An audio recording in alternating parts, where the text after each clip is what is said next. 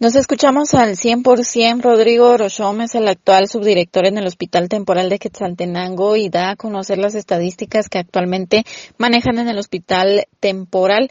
Eh, ha disminuido en gran cantidad el número de pacientes que están atendiendo.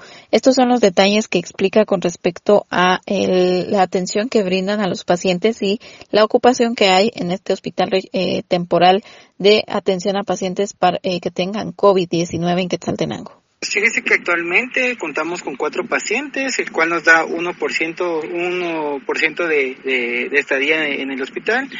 Tenemos actualmente tres pacientes de sexo masculino, una paciente de sexo femenino.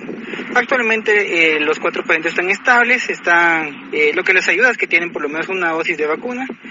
Sin embargo, hacemos también llamar a la población para que aprovechemos y utilicemos la vacuna. ¿En los últimos meses o semanas cómo ha sido?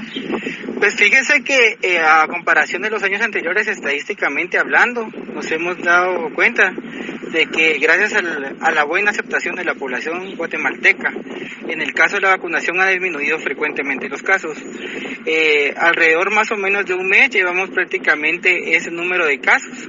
Sin embargo, ¿verdad? Eh, sabemos de que hay muchos subregistros de pacientes, ¿verdad? Que no, no han consultado a tiempo, pero sin embargo estamos aquí a la orden para poderlos atender.